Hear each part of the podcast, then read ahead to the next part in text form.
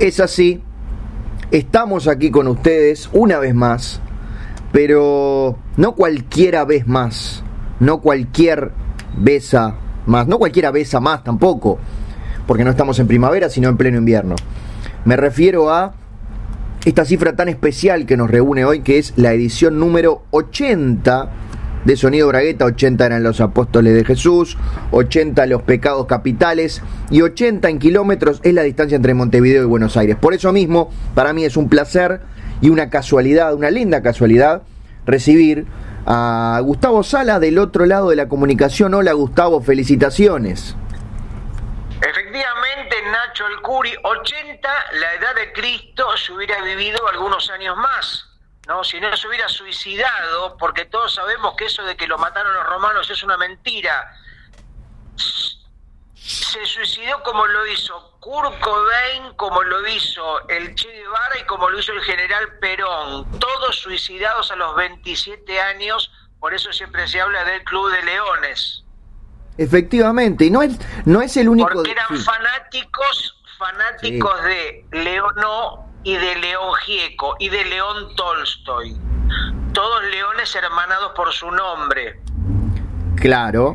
Lo que te decía es que no es el único detalle que ha sido mm, camuflado o maquillado por las personas que eh, inventaron la Biblia. O sea, hay muchos otros datos de la realidad que no terminaron siendo así en la versión impresa.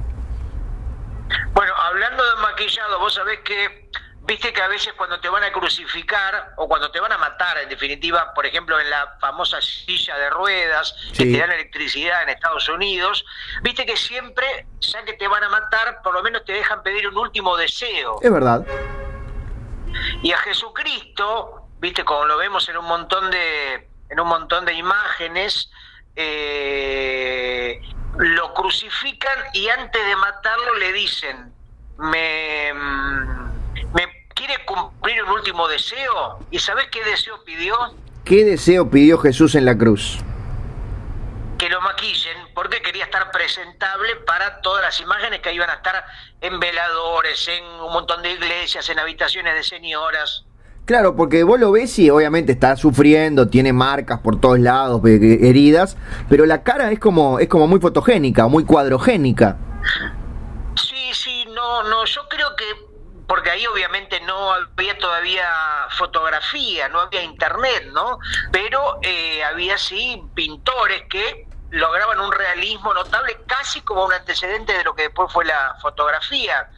Y yo lo que siempre pensé es que por ahí el, pintor estaba arreglado y Jesús le dijo, haceme lindo y en realidad era un tipo bastante desfavorecido. Puede ser, y lo, lo importante es cómo coordinó para que eh, tantos pintores tan conocidos estuvieran ese mismo día, Leonardo, este, Tiziano, Benedetto, Benedetti, todos estaban ese día esperando para pintar. No, había uno solo, Nacho, que fue el que determinó la imagen y después fue copiada. Viste que es como una ah. imagen icónica, una imagen eh, más o menos que es la, la imagen madre que después fue tomada, representada, resignificada pero fue un solo pintor que fue eh, Tiziano Ferro. Está, está, está. Entonces estaba confundido, pero me alegro. Cada vez que converso contigo me alegro porque aprendo un montón de cosas.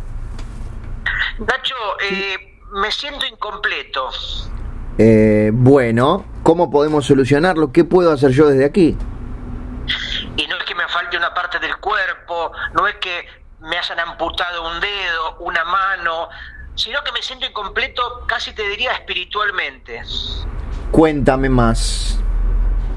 Es que yo a veces acá por el barrio voy a un supermercado chino, y no a un chino, como dice mucha gente, un supermercado chino, vamos a decir las palabras como corresponden. Exactamente. Y cuando voy a pagar, la cajera, que es un poco eh, osca, un poco terca, un poco mala onda, no me devuelve el saludo. ¿Qué tipo de saludo fue el que proferiste? El saludo tradicional. Hasta luego cuando te vas y buenas tardes o hola buenas cuando accedes a la caja. En ninguno de los casos, ni en la bienvenida ni en la despedida, hubo una respuesta, simplemente un silencio eh, totalmente incómodo. Bien, ¿será posible que esa persona de nacionalidad china no hubiera entendido o interpretó mal, pensó que la estabas insultando en español? Eso no es una coartada porque es una persona de nacionalidad argentina, Nacho. Eso es lo peor. O sea, ni Ah. siquiera está la posibilidad de que no haya entendido las palabras. ¿Y, para, ¿y cómo sabe? ¿Le pediste el, el DNI? ¿Cómo sabes que era argentina? Por los rasgos. Y aparte tenía un tatuaje que decía, sí, soy argentina, en la frente. Bueno, dos cosas te voy a decir. Por los rasgos, hay personas caucásicas nacidas en China. Y lo otro, lo del tatuaje. ¿No viste la cantidad de gente que anda con tatuajes de letras chinas que no saben lo que quiere decir? Seguramente esta persona que no conoce el español pidió que le pusieran en español amo a mi mamá y le pusieron sí, soy argentina. Ahora, se me ocurre ahora, ¿no? Tratando de buscar una posibilidad para tratar de mm, Sí. pensar en la inocencia de esta persona, de esta Sí. cajera aparentemente argentina. Capaz que no conoce el idioma. Viste que hay gente que cuántos casos hay de, mm, no sé, se cae un avión en el Amazonas, por ejemplo, Sí. y muere toda la familia de un niño y un bebé es adoptado por una familia de orangutanes y aprende a hablar el, el- el idioma orangután, por ejemplo. Sí, o sea, Cuando llega la civilización, viene Indiana Jones o viene Tarzán, la, la, la, la, la de pronto la lleva a la civilización, como hemos visto en muchas películas, Sí. y mm, para ella el idioma natural es el idioma de la selva, de los animales, no el idioma humano, y nunca lo aprende. claro, está bien. Más o menos lo mismo que decía yo, pero en lugar de China, la selva. Bueno, eh, sí. Está bien, son inter- es una historia más si- interesante que la mía.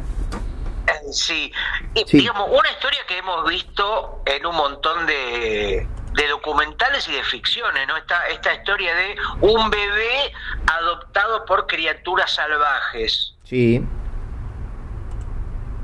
Por Y al Argentina. revés también, al revés también, una familia humana que adopta de pequeño, por ejemplo, un tigre o un pequeño cocodrilito, y después de 20 años ya el, animal salvaje termina actuando como un humano.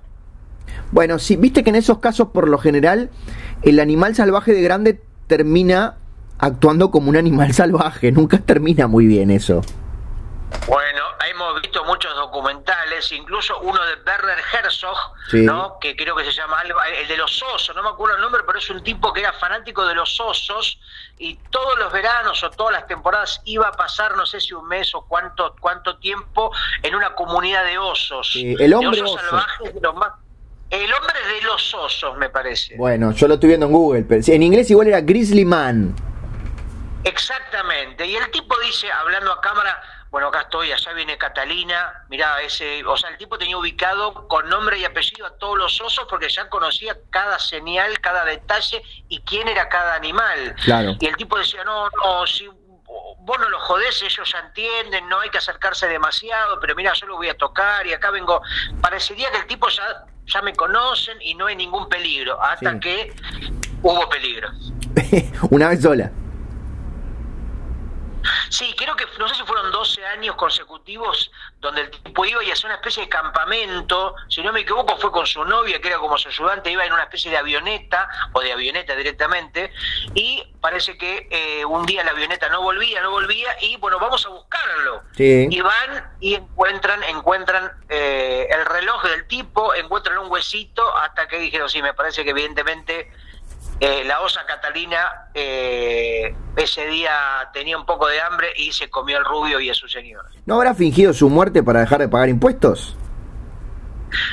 Es una posibilidad, por eso cortó un brazo. Claro. se- para, digo, bueno, cortó un- y aparte para ver su propio. Imagínate si la gente, el mundo te piensa por muerto, ves, terminás convertido en una especie de héroe y ves tu propia película, ¿no? Que pocos, Sí. casi nadie lo puede hacer eso. Y además solamente un brazo. Hay gente que de impuestos paga mucho más, así que es un buen negocio. Efectivamente, eh, sí, una gran película que recomiendo sobre todo a la gente que le gusta ir a dormir con osos, para que lo reconsidere. Sí. Y a todos aquellos que tienen animales salvajes en sus casas, que bueno, que, que también que lo piensen dos veces y que anden armados. Sí, yo tenía un delfín y lo terminé matando. Pero para. Pero justo ese no era el caso. Es un bicho simpático. ¿Sabes cómo se llamaba mi delfín? ¿Cómo se llamaba tu delfín? pinball, porque le quise poner flipper y me dijeron que ya estaba tomado. no, bueno, ¿y lo tenías desde chiquito a pinball? Eh, no, no, no. Lo, en realidad fue un rescate. Yo viste que soy marplatense. Sí, claro que sí. Y a mí, me, a mí me gusta ir a la playa en temporada de invierno. O sea, cuando no hay gente, no hay turistas que tiren cáscara de mandarina de arena. Quiero la playa toda para mí. Bien. Y un día estaba ahí, estaba tomando, iba a decir el sol, pero en realidad estaba tomando, tomando frío, básicamente, en la playa, congelándome en un día de lluvia, porque a mí me gusta ir a la playa cuando no hay gente y cuando llueve. Claro. Y escucho como una especie de quejido, pero de quejido cetáceo. ¿Cómo era? ¿Cómo era? ¿Cómo era? Y, Bien. y me doy vuelta y, y era un delfín que estaba siendo prácticamente engullido por una orca, No. ¿viste? La famosa orca asesina, o Wally, como se la conoce. No, Willy, Willy. Willy, Willy, Willy. Wally, a Wally no la encontraron. A la orca Wally no la encontraron nunca. Efectivamente. Y bueno, yo, por supuesto, cada vez que voy a la playa voy armado. Sí, como debe ser. Y porque, viste que en la playa vos te tirás a tomar sol y uno cuando toma sol cierra los ojos y estás como expuesto a que te hagan algún daño. Entonces yo siempre voy armado. Sí, o te metes en el agua y te roban las chancletas. Por supuesto, yo me, me tiro, o sea, me tiro al agua con el arma afuera del agua para que no se me moje. Y bueno, de pronto veo al delfín Sí. intentando defender su vida contra esa lucha eh, orca asesina y bueno, tenía 14 balas en, el, en la recámara y le, le, le tiré las 14 a la... A realidad le pegué 10 a la orca y 4 al delfín. Bien, porque si le tirás un tiro solo, después vas preso por hábil tirador.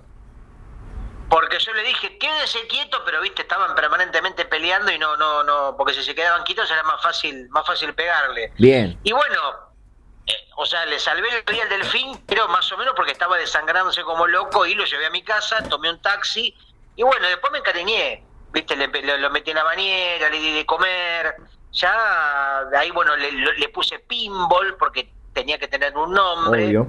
y después se terminó prácticamente siendo de la familia. Bueno, pero ¿y no, no fue difícil eso de tener la bañera? Te- o sea, tuviste que dejar de, de utilizar gran parte de tu, de tu hogar para, para mantener un delfín. Sí, tuve que poner otra bañera. Ah, bueno, está, importante. Eh, O sea, tuve que poner una bañera. La bañera grande, sí, yo, yo, viste que tengo un jacuzzi en casa, Sí. ese lo usaba pinball, lo usaba pinball, dormía ahí, este, esa, era prácticamente, no, no se podía entrar. Y yo tuve que poner otra bañera para mis hijas y para mí, ¿en dónde? en el comedor. Claro, tiene sentido, porque aparte es el, es, hay Lo espacio bueno- en el comedor. Claro, lo bueno que nos, nos bañábamos y almorzábamos al mismo tiempo. Pero claro, ¿no es, pero no es medio asquerosito eso? Se te cae el pan. Sí, lo malo era, justamente se me caían las milanesas arriba del, arriba de abajo del agua. Claro, y ahí ya pierden un poco el sabor.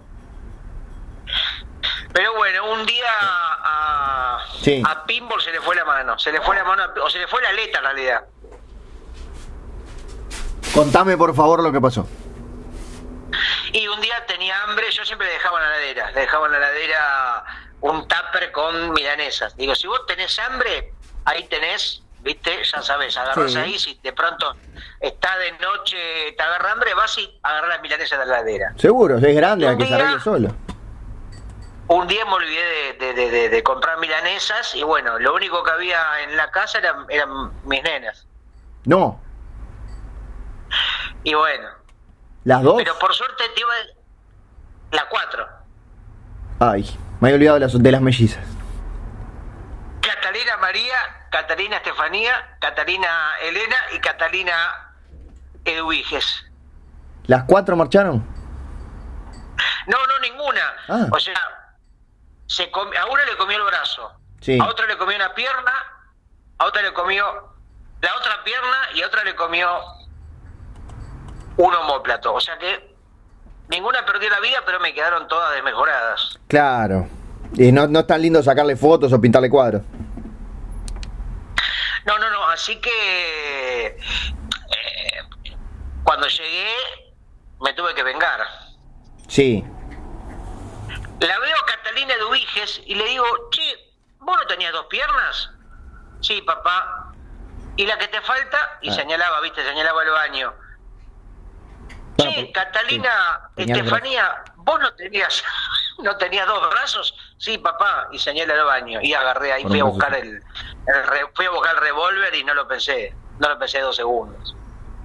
La- eh, ¿Mataste a Pinball? Lo maté, Ah. lo maté a tiros en la cabeza. Ay, Javi tirador. Ay. Adiviná qué comimos esa noche. Delfín. Dos piezas de uy que tengo acá, viste, cerquita, está re barata, de oferta. Sí.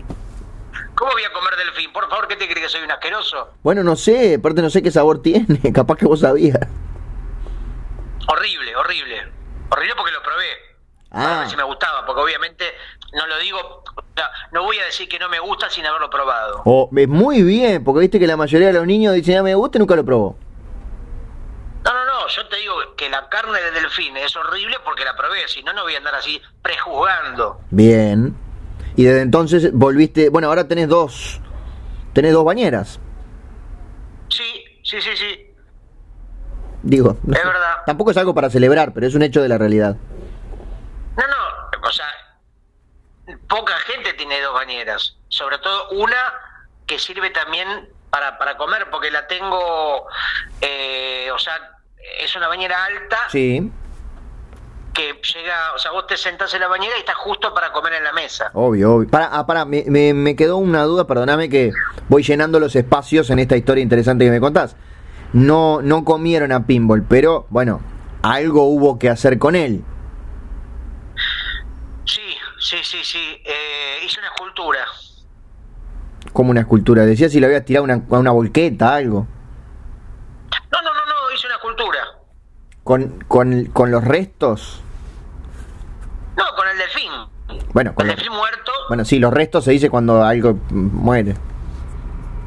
No, si vos decís los restos es porque hay pedazos disgregados. Bueno. No cuando hay, hay cuando lo- cuando lo seccionás. O sea, eso se llama el cadáver. Cuando una persona deja de latir o un delfín, un mamífero en general, se llama cadáver cuando está en posición de no vida, Entonces, de no nato. hiciste una estatua con el cadáver de Pinball. Sí, lo mandé a disecar. Ah, bueno, está, está, tiene sentido. No gire Y ahí tanto. lo tengo. Lo estoy acariciando ahora. Ah. ¿Qué, qué, qué sensación, al tacto, qué sensación tiene? Y es como, es medio como de go, es como medio de silicona, viste que el delfín Claro. es prácticamente, es como medio satinado. Sí. O por lo menos así parece. Vos me lo confirmás. Así que sí, yo recomiendo tener un delfín muerto. Claro.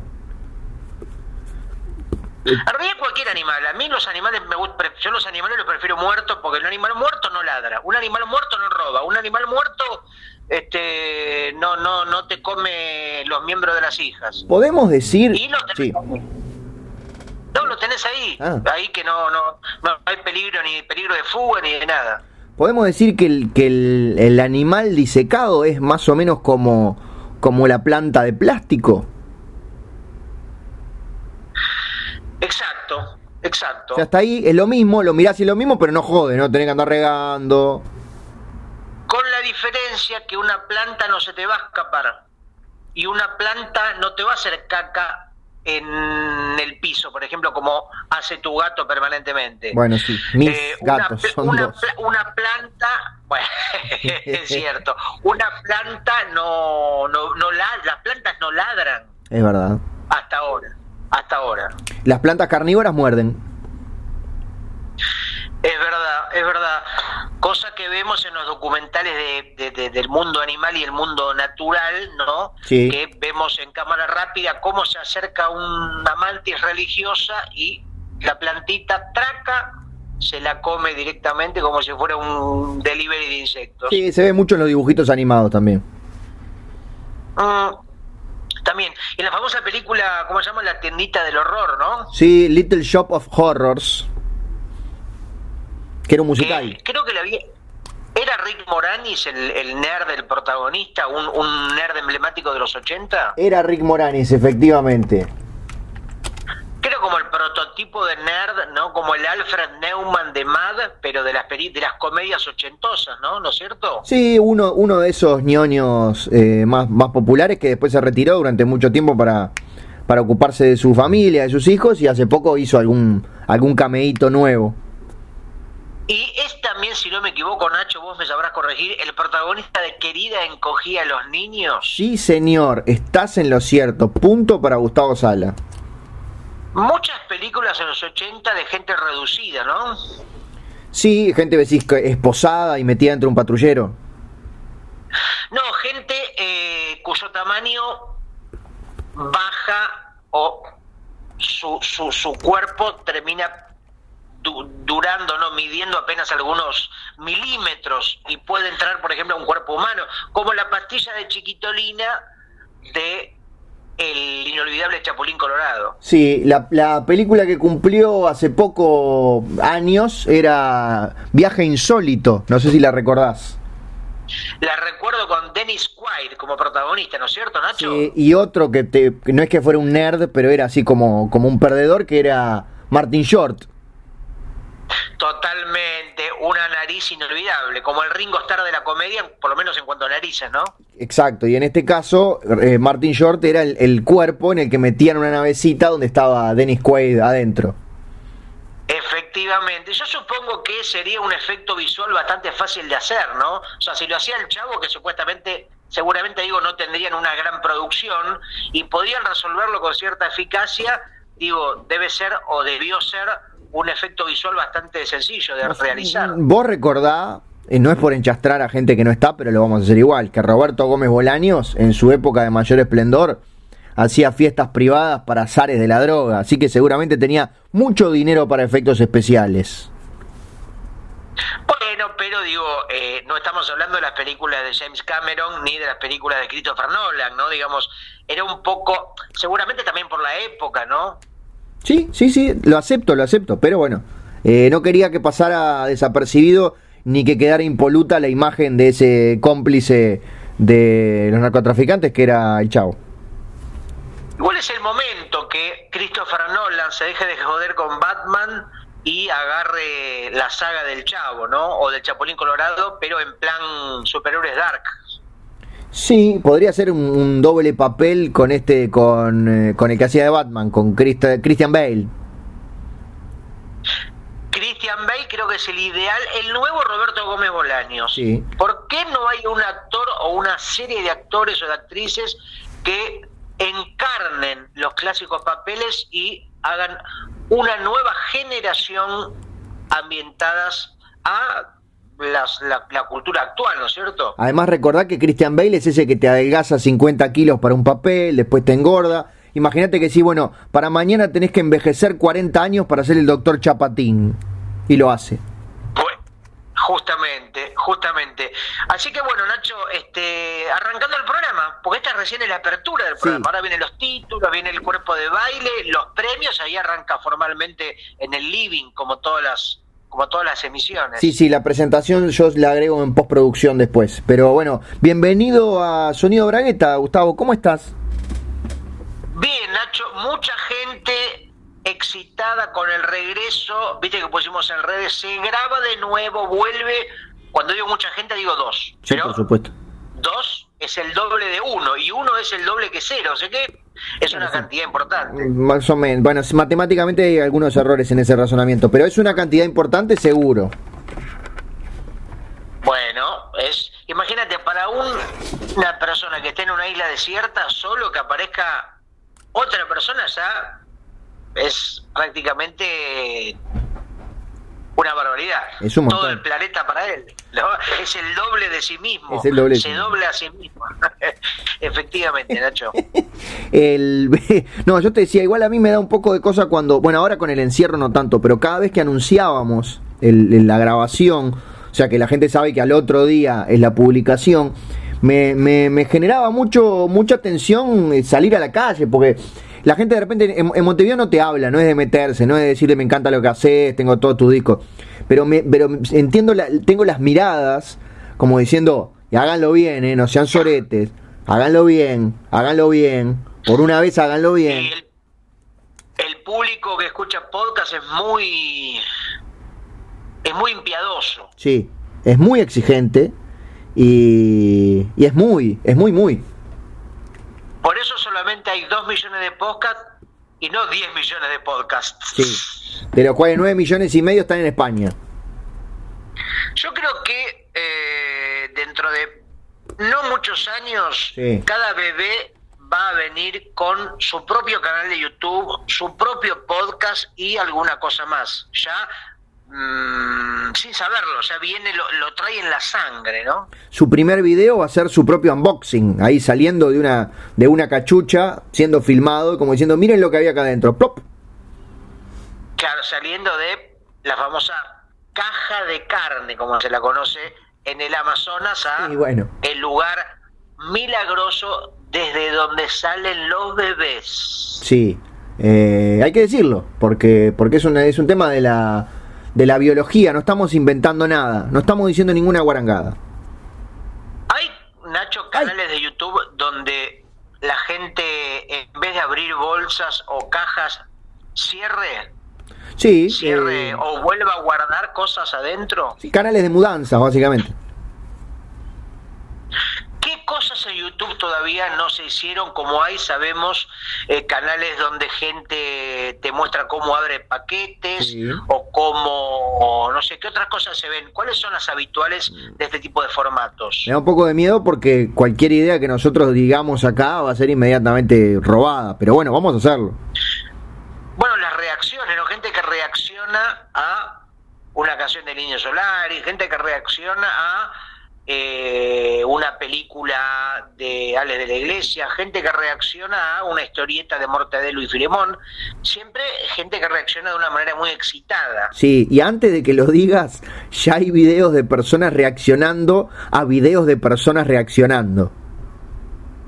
Ah, mira qué interesante. Y así, y videos de personas reaccionando, personas reaccionando, hasta que eh, se van replicando hacia alguien que reacciona, sobre alguien que reaccionó, sobre algo que reaccionó, y así hasta que... Ese capaz que no, ese capaz que lo podemos pierde. hacer. Sí. Voy a buscar videos de personas Claro. reaccionando a personas reaccionando y vamos a grabar nuestra reacción a ese video. Ahora, ¿son todas reacciones positivas y excitadas o hay reacciones negativas o indiferentes? Bueno, ese es un punto muy pero muy importante de la conversación. Hay reacciones positivas, muy positivas, hay reacciones negativas, muy negativas. Lo que no suele haber, que sí hay en la naturaleza, en el mundo, son las reacciones indiferentes, porque eso a la gente le, aburre. Entonces vos ves un tráiler de una película y es el mejor tráiler que viste en tu vida o el peor del universo. No hay puntos intermedios.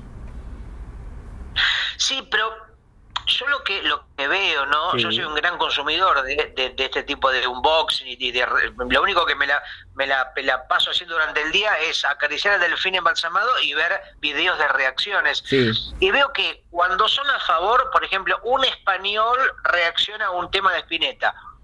Y el tipo grita, salta por el aire, dice que no lo puede creer, que es una cosa que nunca había sospechado en su vida.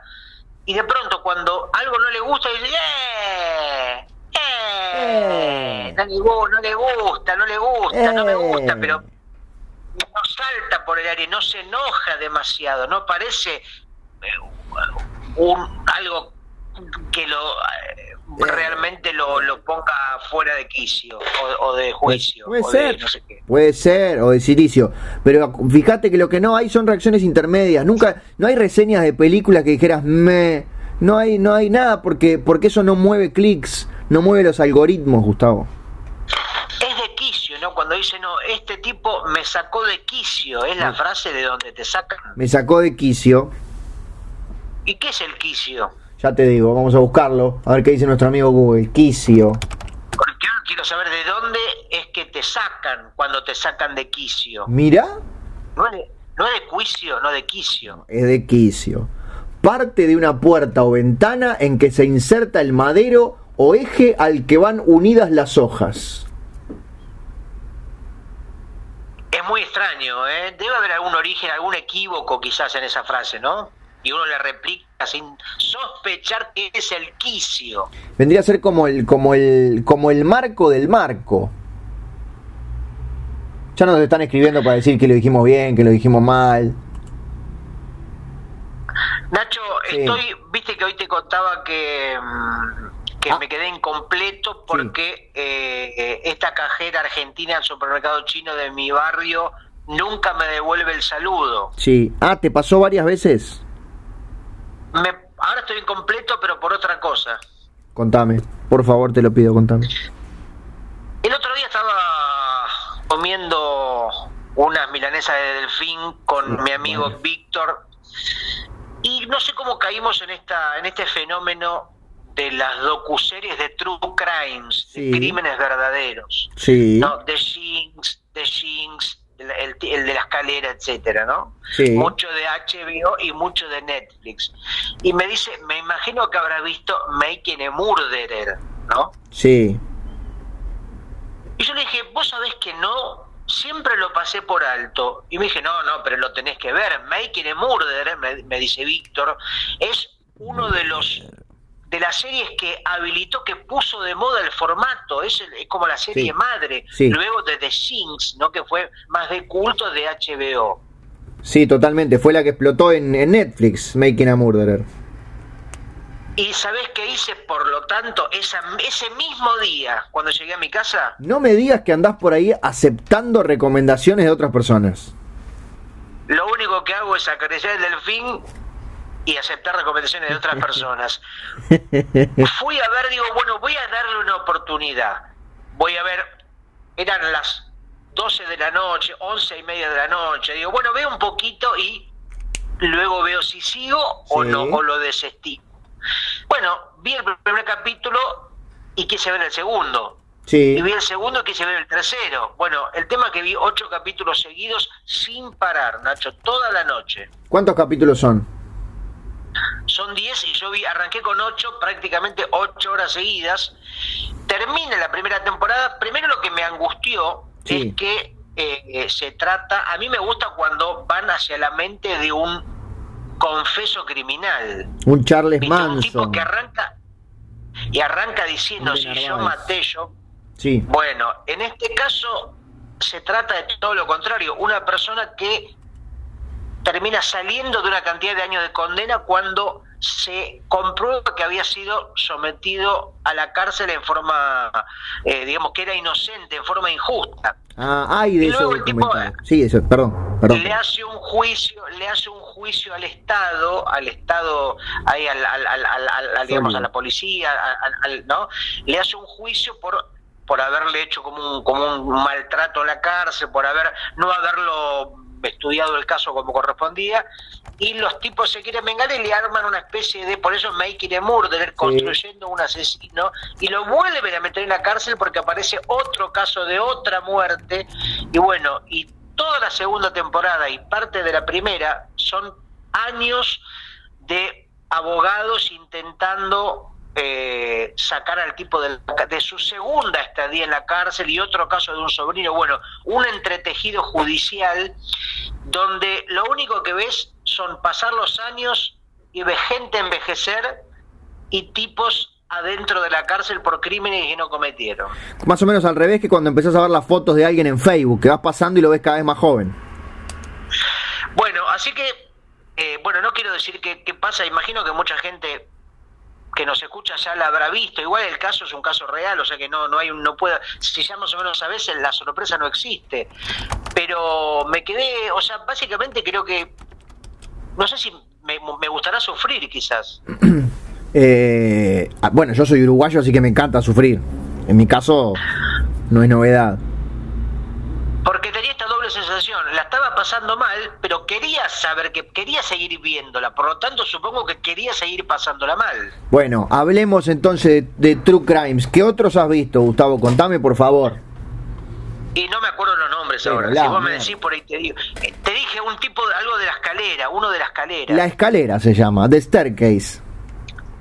Bueno, ese, ese lo vimos con Elena y fue notable que aparece en la historia de un, escritor muy famoso que supuestamente es acusado del asesinato de su propia esposa. Exacto, que supuestamente se cayó por las escaleras. Y está el audio del tipo llamando al 911 o a la policía, no me acuerdo, porque ve a su mujer ahí toda, toda rota, ensangrentada y dice, hello, sí, vi acá mi señora que parecería que está sin respirar, como un poco tranquilo, ¿no? Para un caso, para ver realmente a tu mujer muerta y el tipo, sí, no, creo que está sin vida, a ver si puede venir un ratito, a ver qué onda. Bueno, la gente siempre, o sea, si fuera por disimular, si hubiera sido también que la, la- la tiraba, eh, se hacía el, el gran actor, pensalo así. Bueno, eso podría ser otro canal de YouTube, ¿no? Gente reaccionando a ver a familiares muertos. bueno, podría ser, o sea, se murió, se murió la abuela, prende la cámara ya. Claro.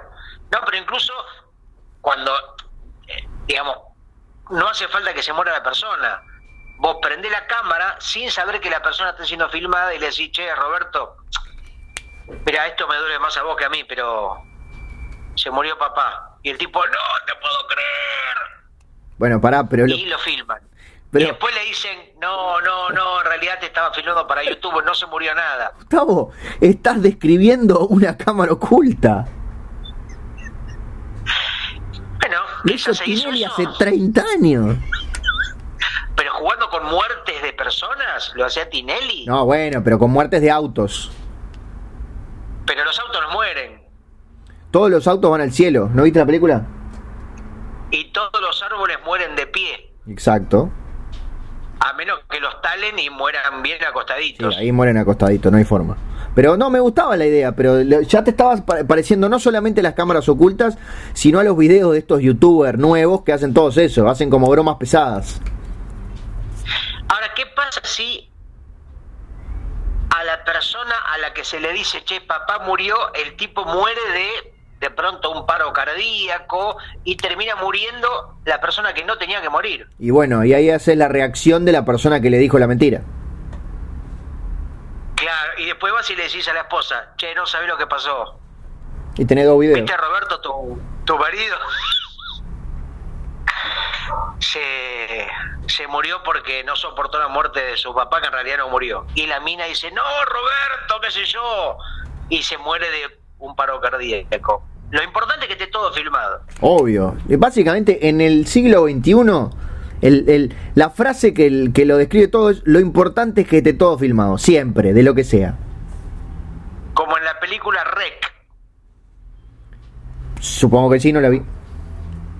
Uh, es una gran película, sobre todo la 1, película española, que luego tuvo la versión llamada Cuarentena, justamente, mirá que actual, la versión Sí. norteamericana, pero es mucho mejor la original en español.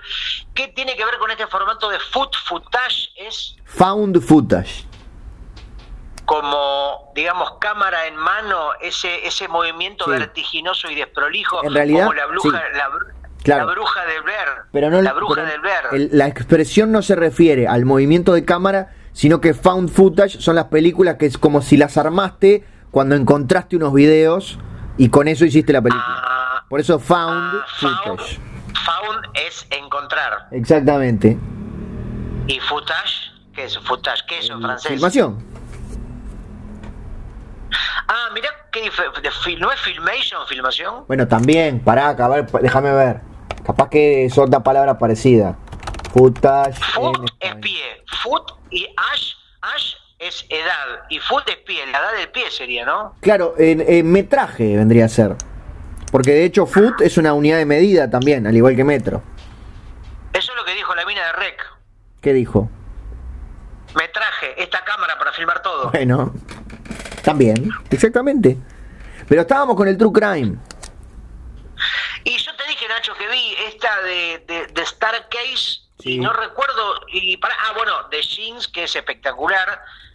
De Jinx también. Otra recomendación de mi amigo Víctor Birman, que me dijo: tenés que ver de Jinx, ¿no? Que es una serie que no, no tuvo, creo que, mucha trascendencia de HBO. Eh, ¿Y está en HBO en este momento o no sabés? ¿Para que me fijo?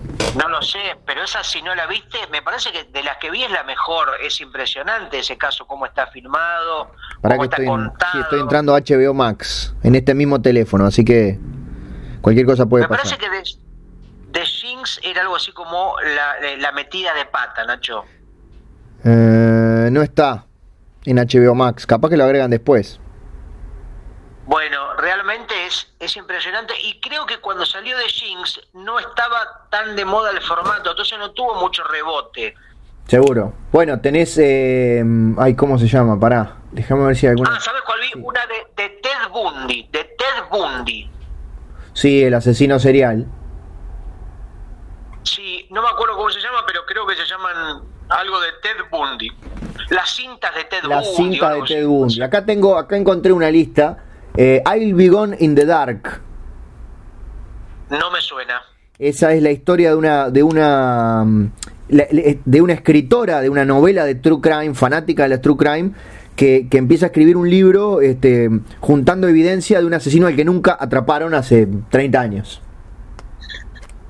No, me acordé de otra que vimos también. ¿Cuál? eh, no me acuerdo el nombre porque era medio largo, pero se trata de un hombre que se pone de novio o se hace amigo de una familia que tenía dos hermanas o una niña o una chica adolescente, si no me equivoco, Mm. y el tipo la secuestra y le deja una grabación como que era de otro planeta, que estaba en una nave, A la mierda. como que estaba, había sido abducida. Aparece eh, el tema de los extraterrestres, la chica que se come todo el... Pero no me acuerdo ahora mismo si la, mata o la... O la, o la, o la, no, no la mata, la secuestra porque es un caso de secuestro extorsivo, eh, pero creo que no hay crimen. Bueno, si el, el secuestro extorsivo es un crimen. Bueno, pero digo, claro, quiero decir que no hay no hay muerte, pero Ah. bueno, sí, me parece que entraría en, el, en la categoría de las true crimes. Bien, y para cerrar el bloque de los True Crime, porque tenemos que ir a la tanda, tenemos obligaciones comerciales y después seguimos con más Sonido Bragueta, eh, está la parodia de Netflix, que es American Vandal. Ah, no sabía. Ah, ¿ya hay parodia al formato? Es muy, muy, muy buena. Ah, para que quiero ver. Me la anoto ahora mismo si la busco. ¿Está en Netflix? Está en Netflix. American Vandal. American. American Vandal, o sea, vándalo americano. Exacto, son unos, unos pibes del secundario que están en, en- en- como en el taller de cine y hay un, hay un delito en, la, en el secundario que es que durante una reunión, nadie sabe quién fue, alguien grafiteó penes en todos los autos de los, de los profesores. Sí. Y todo eso es inter- eh, interrogando a los posibles sospechosos, culpables de quién grafiteó los penes. Pero estamos hablando de una ficción. Una ficción, una parodia. Ah, perfectamente. Lo que por suerte se acabó es este formato de, y antes de ir a la tanda, ¿no? Lo Sí. último que digo, de eh, las parodias a películas de género. Tipo, esta no es otra película de superhéroes, creo que eran así, ¿no? Esta no es otra película de terror, donde agarraban una serie de chistes en el formato de super secreto o de la pistola desnuda, pero parodiando las películas de terror, las películas eróticas o las películas de fantasía, ¿no? Después de la tanda te voy a contestar si es así. Acá, acá ponemos la tanda. Eh, sí, en realidad yo te iba a decir más que eso, es interesante lo que decís, pero el- el- la, que, la que está desapareciendo es justamente la, la película de ráfaga de chistes, la de metralleta de chistes, como Top Super Secreto, La Pistola Desnuda, ese tipo de películas, sean parodias de muchas películas o no, ¿no te parece? Claro, es verdad, ¿no? Donde la película aseguraba al espectador que tenía un mínimo de, no sé, de 50 chistes por lo menos te vamos a dar. El Sí. guion es lo de menos, pero sabemos, una película donde evidentemente proponía más cantidad que calidad. Bueno, pero había casos en los que estaban las dos cosas. Como por ejemplo, ¿Dónde está el piloto? ¿No? Y bueno, la, por supuesto, icónica Super Secreto. Sí, o y también la saga de La Pistola Desnuda. Sí, pero seguramente me parece que luego habrán habido casos bastante mediocres que hayan agotado el recurso, ¿no? Claro, pero pero está bien, pero ponerle que todas las últimas, Scary Movie 8, Date Movie, todas fueron espantosas. Pero ¿por qué no volver a arriesgarse en ese formato con un buen guion? Que yo creo que mm, me parece que la gente empezó a reclamar más guion, más historia, ¿no? Que eh, metralleta de chistes. Me parece. puede ¿eh? ser, yo tengo otra hipótesis. A ver, ¿cuál es? Pará porque tengo a los gatos comiendo las comidas cambiadas. Dame un segundo. Salí de ahí. Por supuesto. Salí de ahí. Ese no es tu plato. El, vene- el, la- el veneno ponéselo al, al rojito. Claro. Eh, mi hipótesis es que el público eh, no tiene tanta, tan- no le presta tanta atención como para ver todos los chistes que están pasando. Claro, porque la mitad del público está mirando el celular mientras se está viendo la película en el cine. Exactamente. ¿Podrá ser algo de eso? hablar, bueno, es lo, que, es lo que pasa con muchos humoristas en vivo, ¿no? Que, por ejemplo, sé, Leo Maslía, que si la gente se ríe en determinado momento se pierde una palabra central para que un chiste funcione. Sí, bueno, no tiene nada que ver con lo que veníamos diciendo, pero es, es interesante también.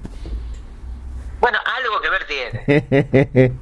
bueno, pero Vos entonces... decías, sí. déjame defenderme. Defendete, déjame defe- Vos defendete. decías que en este formato, por ahí por el tipo de demanda y de consumo presente, eh, la gente se pierde algunos chistes porque está distraída, porque no Sí. tiene la atención suficiente. Sí. Y es lo que digo que puede pasar a veces en, en un espectáculo en vivo. Tenés razón, es exactamente lo que yo estaba diciendo.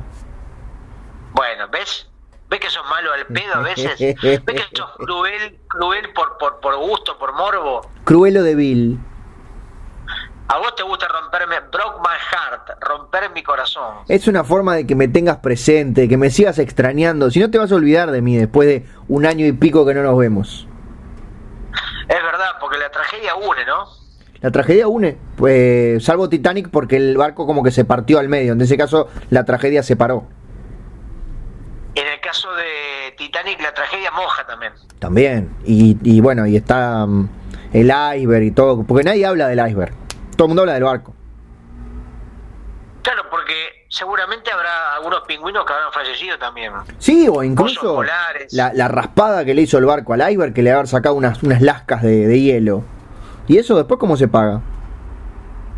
A mí lo que me gustan, hablando de documentales de la naturaleza, son cuando van a lugares inhóspitos donde dicen acá no hay posibilidad alguna de vida y sin embargo siempre hay vida. Decir por los osos, que se los comen después. No, por ejemplo, van, no sé, a un lugar donde las temperaturas son imposibles de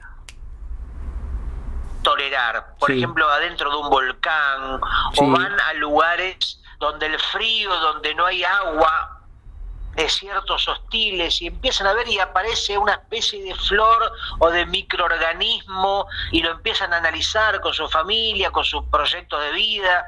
O sea que fíjate, ¿no? Que en los lugares más complejos también existe el milagro de la vida. También existe. A mí en realidad lo que me, lo que me, me choca más es cuando dicen soy la única persona que podría sobrevivir en este lugar, en este desierto, en estas profundidades. Y siempre se olvidan del camarógrafo, pobre, que hace lo mismo pero con 50 kilos de maquinaria arriba. Es verdad, por ejemplo, en este mate que me estoy tomando, que Sí. prácticamente es, es un sinónimo de mediocridad, de desastre, de tristeza, abandonado, agotado, frío, también debe tener vida dentro. Por ser haber mucha vida ahí ya. Ponele agua muy caliente para matar toda esa vida. Pequeños microorganismos, pequeños protozoos, equinodermos, ¿no? pequeños batracios que hacen de la suya, se divierten, pero quizás, eh, no sé, hasta tengan relaciones entre ellos. Y eh, la seguirán teniendo en tu estómago después. la cantidad de, de animales que nos comemos o de organismos sin darnos cuenta, ¿no? Viste que dicen que uno, una, una persona come en promedio, mientras duerme, seis arañas por año. Lo malo es comerse las seis arañas la misma noche, Y despierto. Como el hombre araña. No, pero en araña no comía arañas, lo picaba una araña. Pero para mí que se comía alguna también. Bueno, la mujer araña pasó ahí por el palazador. Igual lo que yo como experto en, en el hombre araña, Sí, por favor, contame. me parece que no desarrollan mucho la relación de él con las arañas, ¿no? De Peter Parker. Muy poquito, muy poquito. Porque era agarrar los poderes Porque y ya está. Imagínate que a vos te pica una mariposa y de pronto parte de ese ADN se convierte en tu cuerpo, en tu memoria, te, te, te terminás como un poco mezclando con el universo de las mariposas. La propia intuición te va a querer llevar a saber más, saber cómo funciona en una, una mariposa, porque es parte de tu familia también, de Claro, es, manera. es justamente la herencia, las raíces, ¿no? No como esa gente que cumple 18 y a, a los padres y te visto no me acuerdo. Yo creo que si fuera Peter Parker, debería vivir en una casa llena de arañas que estén caminando por todos lados, que le dé su, su, su, lugar para la comida, su, su, agüita correspondiente, sus camitas, bueno, su música. Sí, viste que la tía May, por su, por su debilidad, por su vejez, no era una cosa muy pulcra. Entonces imagino que esa casa estaba llena de telarañas. Claro, porque la tía May era eh, como la mamá, porque él no, no tiene madre, ¿no? El hombre araña.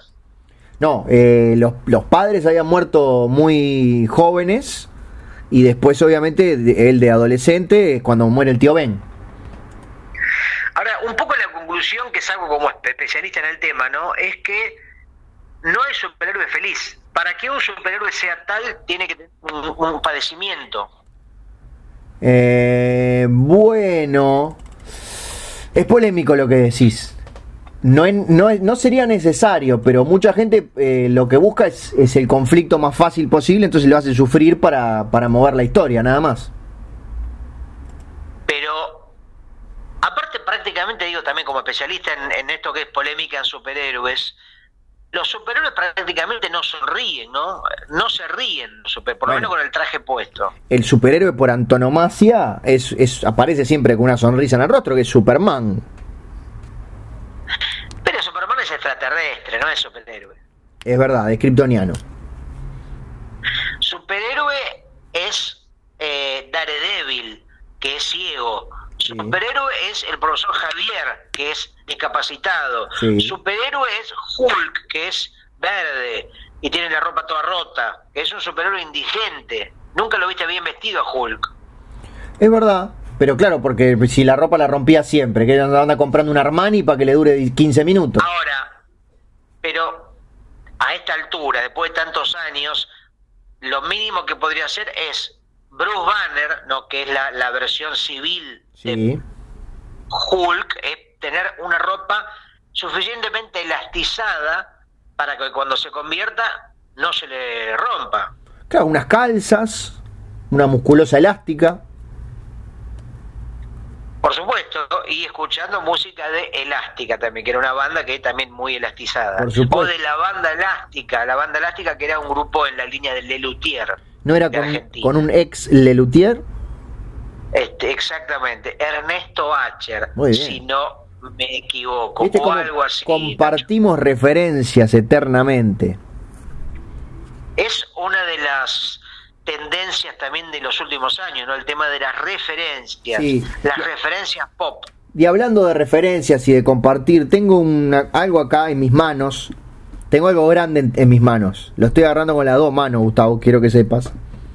Y, Déjeme adivinar. Y creo que te vas, a, te vas a alegrar cuando sepas lo que estoy agarrando con las dos manos. Un rifle Winchester. No, no, no. Lo, lo dejé recién porque no, no estaba teniendo un buen día y temía lo peor. Tiene que ver un con. nido de or... ¿Con de qué, perdón? ¿Con qué? Ah, no, no, no, por ahí andaba cerca. ¿Un, nido de qué? ¿Un nido de qué? Un nido de, de horneros. No, no. Un nido de ratas. No. Una leche nido. No, no es un nido, ¿eh? Te estaba engañando para que te pensara que estaba cerca de la respuesta. Una alfombra con restos de yogur. Voy a hacer un ruido cerca del un micrófono. Yogur con, un yogur con restos de alfombra. A ver. A ver si.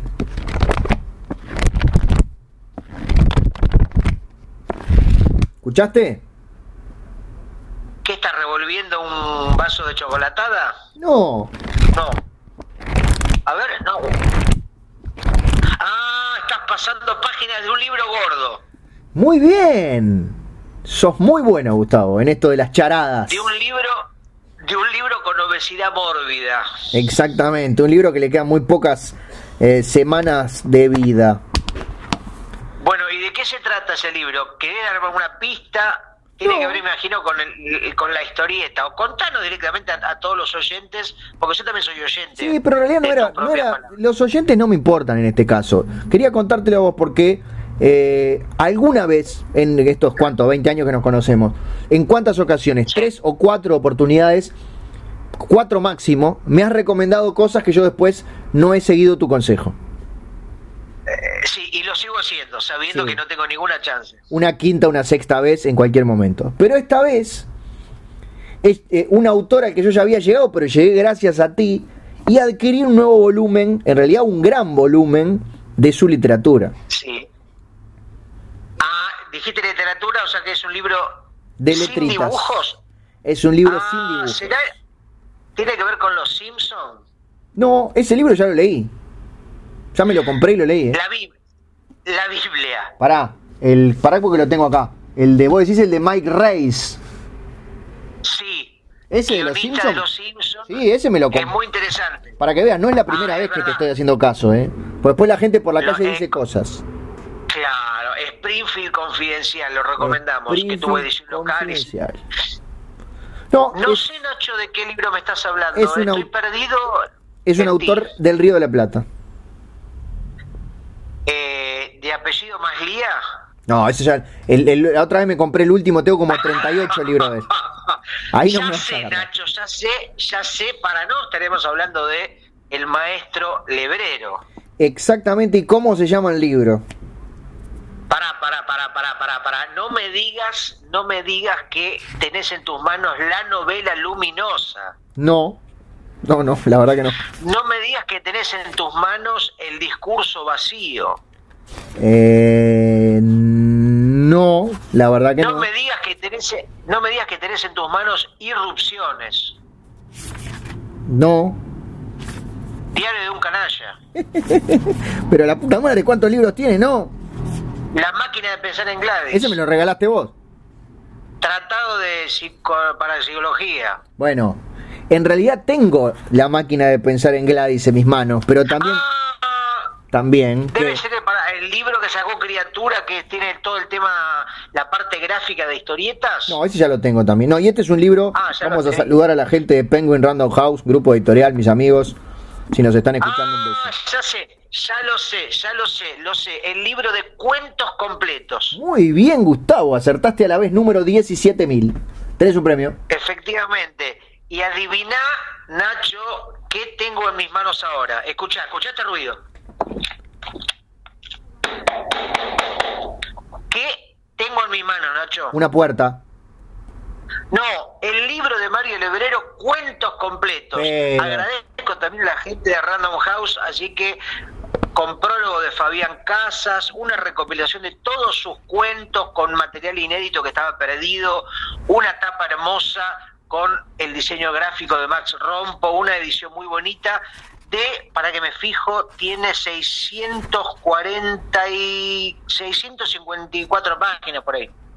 A ver, sí, una cosa. Muy bien, es verdad. Yo te iba a decir que abrieras una página y que dijeras la primera palabra de la página porque no te creía, pero te estoy creyendo. Hagamos este, este experimento. Eh, decime una página cualquiera. Y búscala vos también. 345. 345. Esto no se hizo nunca en la historia de los podcasts. Más. 345. ¿Qué te parece si arrancamos la página 345 leyéndola los dos a la vez? Para que sea una unión río platense verdadera. Bien, vamos a ver si sale bien el- eh, con el tema del delay. Pero bueno, vamos a intentarlo. Sí. Vos decís 1, 2, 3 y arrancamos un- la primera oración. Un, dos, tres. Y, las, cejas, o por medio de alguna palabra clave, y yo no lograba entender nada, ni tampoco hacerme a la idea de que estaba integrando un equipo. Pero con frecuencia los altoparlantes altoparlantes Señalaban mi número como integrando determinado. Pero la puta, es larguísima esta frase. No, no, bueno, ahí, ya lo logramos. Lo Bueno, logramos, ahí está. Pero para que la gente sepa que los dos tenemos el mismo ejemplar en nuestras manos. ¿Te sentís orgulloso de que nuevamente acepté una recomendación tuya? Sí, me siento feliz y te insto a que lo leas. No, por no, lo menos no, algunos cuentos. No, no, no, no, no. Una cosa es comprarlo, otra cosa es leerlo, discúlpame. No, no te prometo nada. Bueno, ya eso sería un- una cosa mucho más compleja de lograr, pero bueno, este sí, a mí yo creo que no sé si me queda algo por leer. Está este libro de libro de parapsicología, que en realidad algunos fans del hebrero no lo recomiendan porque prácticamente no es un libro real, sino que son estudios que el tipo hacía mm, relacionados a la parapsicología, como apunte, pero bueno, en algún momento lo voy a tener que tener. Por supuesto. Yo, eh, ves, para, para no tener ese problema con Maslía, que es eh, básicamente mi autor favorito, tengo en la nube, o sea, fácilmente accesible desde mi celular, un archivo tipo Excel con todos los títulos que tengo y qué edición. Porque si los encuentro en otras ediciones los compro igual. claro, la diferencia entre Lebrero y Maslía, dos autores uruguayos, es que Lebrero difícilmente escriba más porque ya está fallecido. Y a Maslía le quedará mucha obra todavía por escribir y por publicar. Acaba de publicar un libro que en realidad es una reedición. Efectivamente, que no me acuerdo cómo se llama, pero sí. Sé que lo editó de nuevo Criatura Editora. Muy bien, estás muy al tanto del, del universo universo Maslía, como dice cuando hablan del universo fútbol. Del Maslía verso. Cuentos impensados. Efectivamente, mucho libro de Maslía con la palabra cuento, ¿no? Bueno, sí, tiene mucho libro de cuentos. No, pero sí, pero se puede llamar con un título que no incluya la palabra cuento, aunque sean cuentos. Bueno, pero en realidad estoy viendo, estoy ya abrí el Excel, así que este, veo que está, sí, está cuentos de Pompeyo y después todos los otros que dicen cuentos es porque se llaman La Tortuga y otros cuentos, eh, La Mujer Loba ataca de nuevo otros relatos, La Buena Noticia de otros cuentos, pero solo en el título hay dos. Bueno, a uno por ejemplo le puso relatos, ya ahí hay un cuento menos. Sí. La Mujer Loba ataca de nuevo, Pará, porque tengo La Mujer Lobo ataca de nuevo y otros cuentos y La Mujer Lobo ataca de nuevo y otros relatos. ¿Para que voy hasta el... Tengo que llevar el celular y la grabadora porque estoy encontrando que hay o un error en mi, en mi archivo o este, se, se republicó, pero a ver, La Mujer Lobo ataca de nuevo, Leo Maslía, Joea. Y la tapa dice y otros relatos. Y a ver, la otra edición que la otra edición no sé de quién es. La mujer lobo ataca de nuevo. Y otros relatos. Ah, lo tenía mal ingresado en el... Hay uno menos. Lo tenía mal ingresado en el Excel. Así que ya lo voy a corregir. ¿Alguna diferencia, Nacho, entre relato y cuento? Lo decís porque yo soy un tallerista. No, no, lo digo por porque quiero aprender. Bueno, pero por eso. Soy una persona que, da, da talleres de escritura no solamente talleres de escritura, sino que das talleres de escritura creativa, que es mucho más grosa que la escritura a secas. Por supuesto, porque escribir escribe cualquiera, pero anda a escribir creativamente. No, no, es para algunos pocos iluminados, prácticamente imposible. Bueno, no hay diferencias entre cuento y relato. Nacho, ¿alguna otra recomendación en cuanto a, o ya cerramos el tema True Crimes, o tenés alguna, algún, algún este a ver. Impostregable. No, la de mm, un falsificador entre mormones, está simpática. La vi, la vi, es muy buena, es excelente, es más que buena. Es muy, es muy creativa. Después hay una de un robo museo que no está tan buena. La vi, la vi también. Esa también la vi. Pero no está tan buena que roban una especie de artista en la línea de Pollock, así como de arte, de, arte contemporáneo. No, este es un, es un museo que roban obras viejas. Ah, entonces no lo vi, yo vi ah, otro. Hay, varios. Claro, hay uno que es, una, que es una película que es sobre falsificadores de cuadros de la época de Pollock. Esa está muy buena. Sí, exacto, donde habla una que era la encargada de un museo, que aparece una mujer que supuestamente le dice, mira, tengo uno que es absolutamente eh, real y bueno, está confabulada con un pintor japonés que era como una especie de clonador serial y replicaba con absoluta eficacia las manchitas y los colores y todo. Bueno, te dejo con una que, que acaba de llegar a HBO Max y que todavía no la vi, que es sobre Heaven's Gate aquella secta que, termine, que decían que, la nave venía atrás de un cometa y se terminaron matando todos? Ah, recuerdo este caso, se me acuerdo que me, habían invitado también a sumarme. Yo, a mí justo me fue el mensaje en la carpeta de spam, si no hubiera ido. Hay una, hay una miniserie. Ah, bueno, interesante. ¿Yo sabes qué película empecé a ver anoche? Contame. Que le tenía cierta desconfianza desde el más puro prejuicio. Obvio una película animada que se llama Los Mitchells versus The Machines. Muy bien. Y para, ¿y por qué no la terminaste de ver? acá, la tengo que Ah. terminar hoy. Pero te venía gustando. Me venía gustando mucho y me empezó a decrecer el interés. Sí, lo mejor es lo mejor es la primera media hora, 40 minutos. Porque tiene algo que me parece que es lo que pasa en casi todas las películas de superhéroes, donde hay una especie de formato que se replica, donde está el conflicto, el desarrollo y la, la inevitable escena épica y los combates y todo eso que termina siendo medio insoportable. Sí, bueno, básicamente el- el- la historia en tres actos acabas de definir. Más o menos, o sea que yo te digo, igual te digo, me faltan 20 minutos, eh, pero ya venía bastante copado, incluso con todo el desarrollo visual, esa animación como de técnica mixta, Sí. cambiando registro- registros de, de- de- animación, de color, de iluminación, mucho juego con esto tipo, con, la- con el lenguaje de memes, de Instagram, de YouTube, como bien anclada en la nueva, en las nuevas cuestiones visuales. Sí. ¿no? La, la heredera de la, de la película animada de Spider-Man.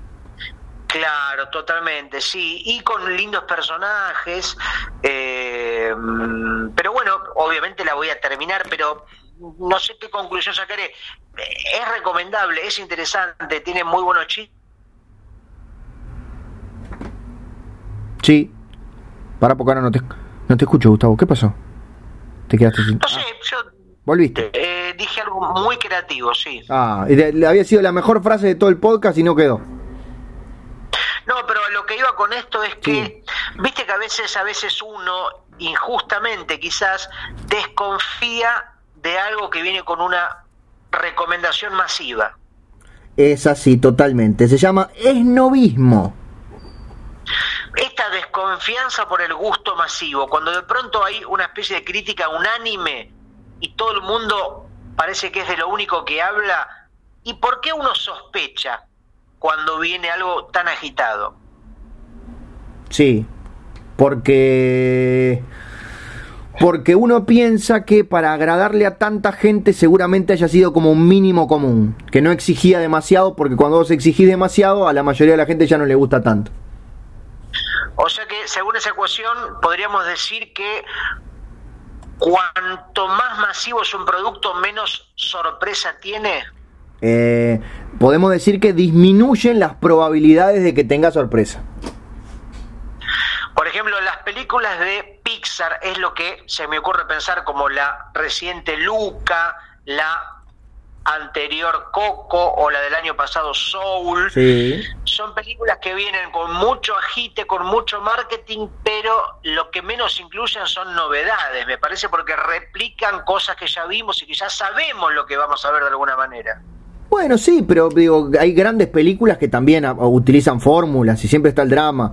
Pixar logra hacer por lo general un equilibrio bastante interesante de, de una historia buena con una historia accesible.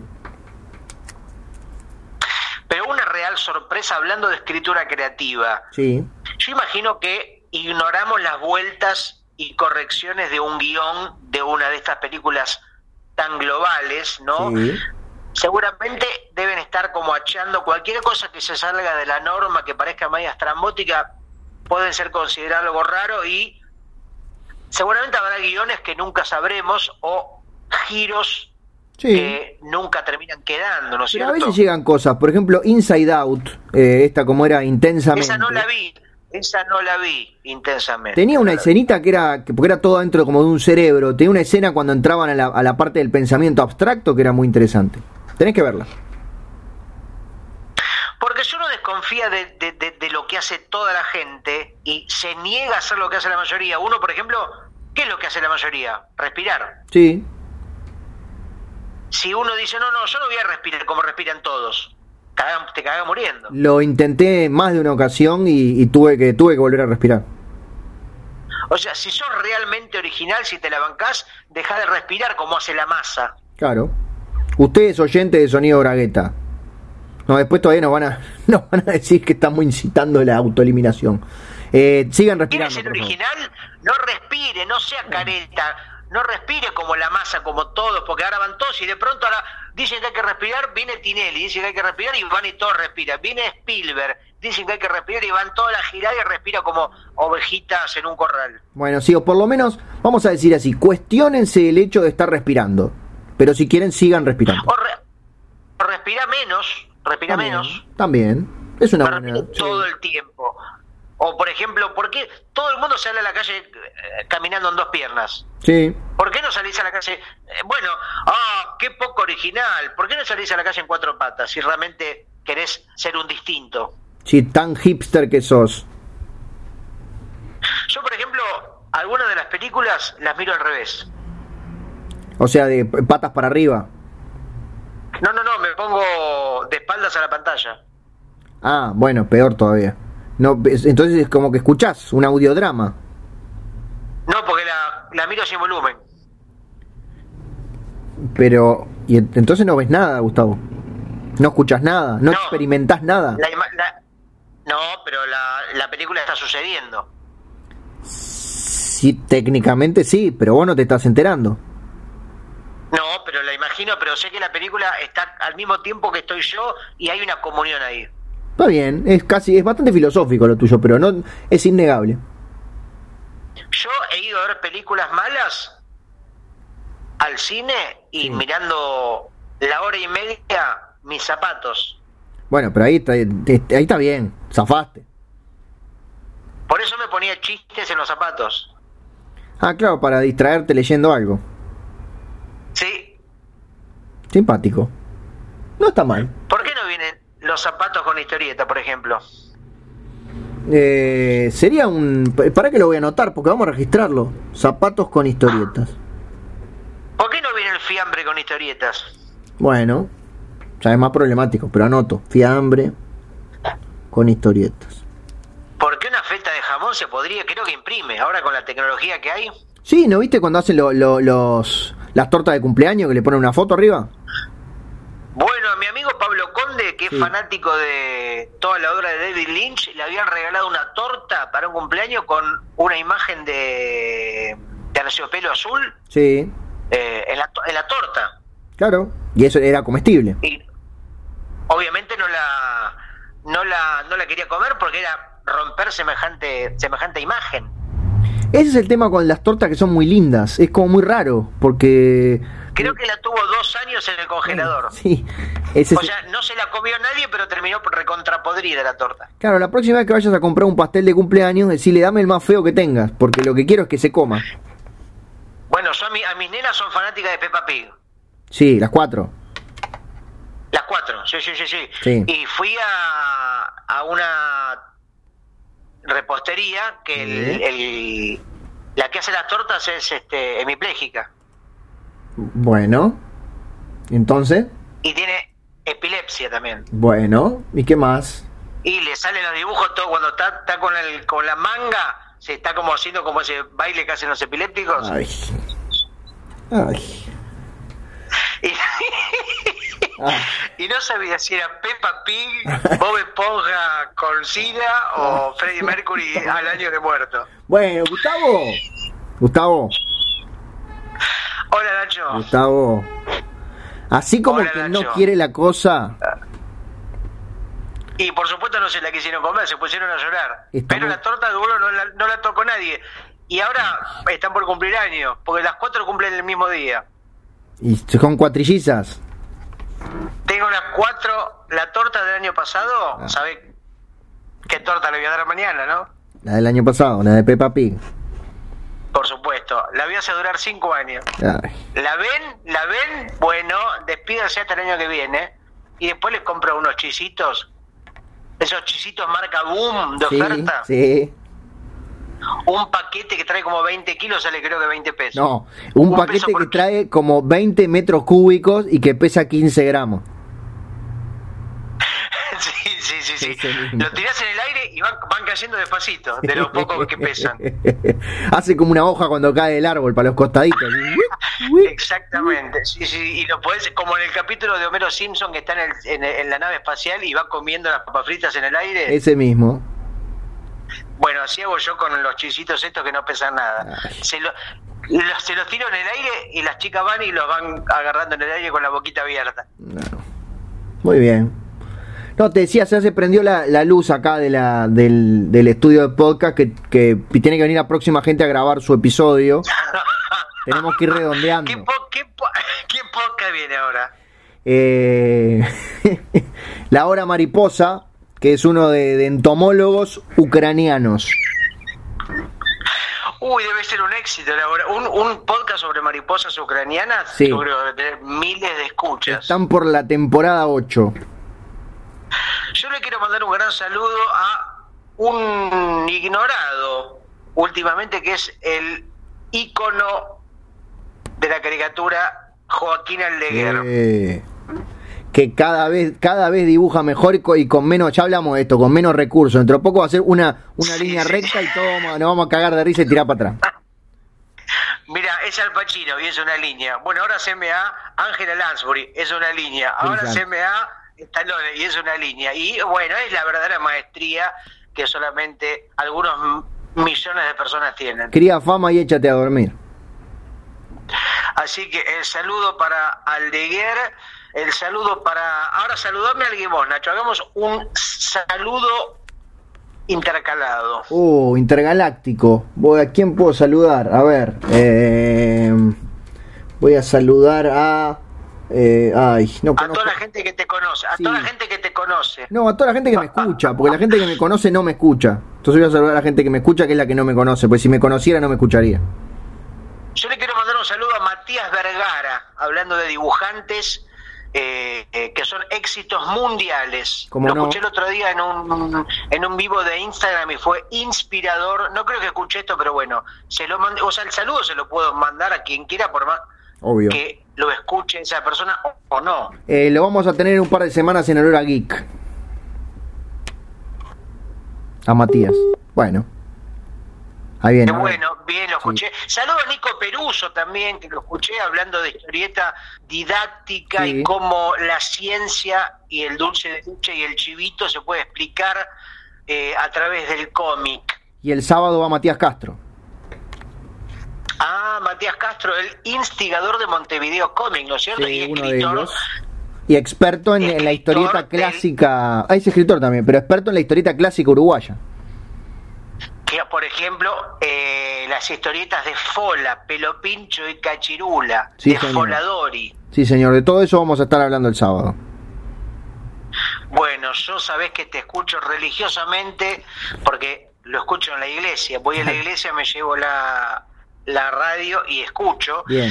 Invitamos a la gente que no conoce el Hora Geek eh, ahí en Urbana FM todos los sábados de 1 a 3 puede escuchar hablando de muñeco Funko y todas esas pavadas Sí. que hace la gente creativa. ¿Y cómo le ponemos al episodio, Gustavo? Eh, está difícil porque hemos recorrido un sinfín de temas. Te tiro un, por ejemplo, yo te voy tirando posible, la trilogía del Chavo. Me parece poco ganchero, pero mm, pues no, no me, así, si me lo tirás así, me decís qué opino, El no me Chavo dice de nada. Nolan. El Chavo de Nolan puede ser el Chavo de Nolan, esa me gusta, pa- aparte te remite al Chavo del 8. Sí. Igual no sé si alguna vez lo comentamos, pero en YouTube había unos especie de, de trailers falsos de la película del Chavo y el Chapulín. Como hiperviolenta.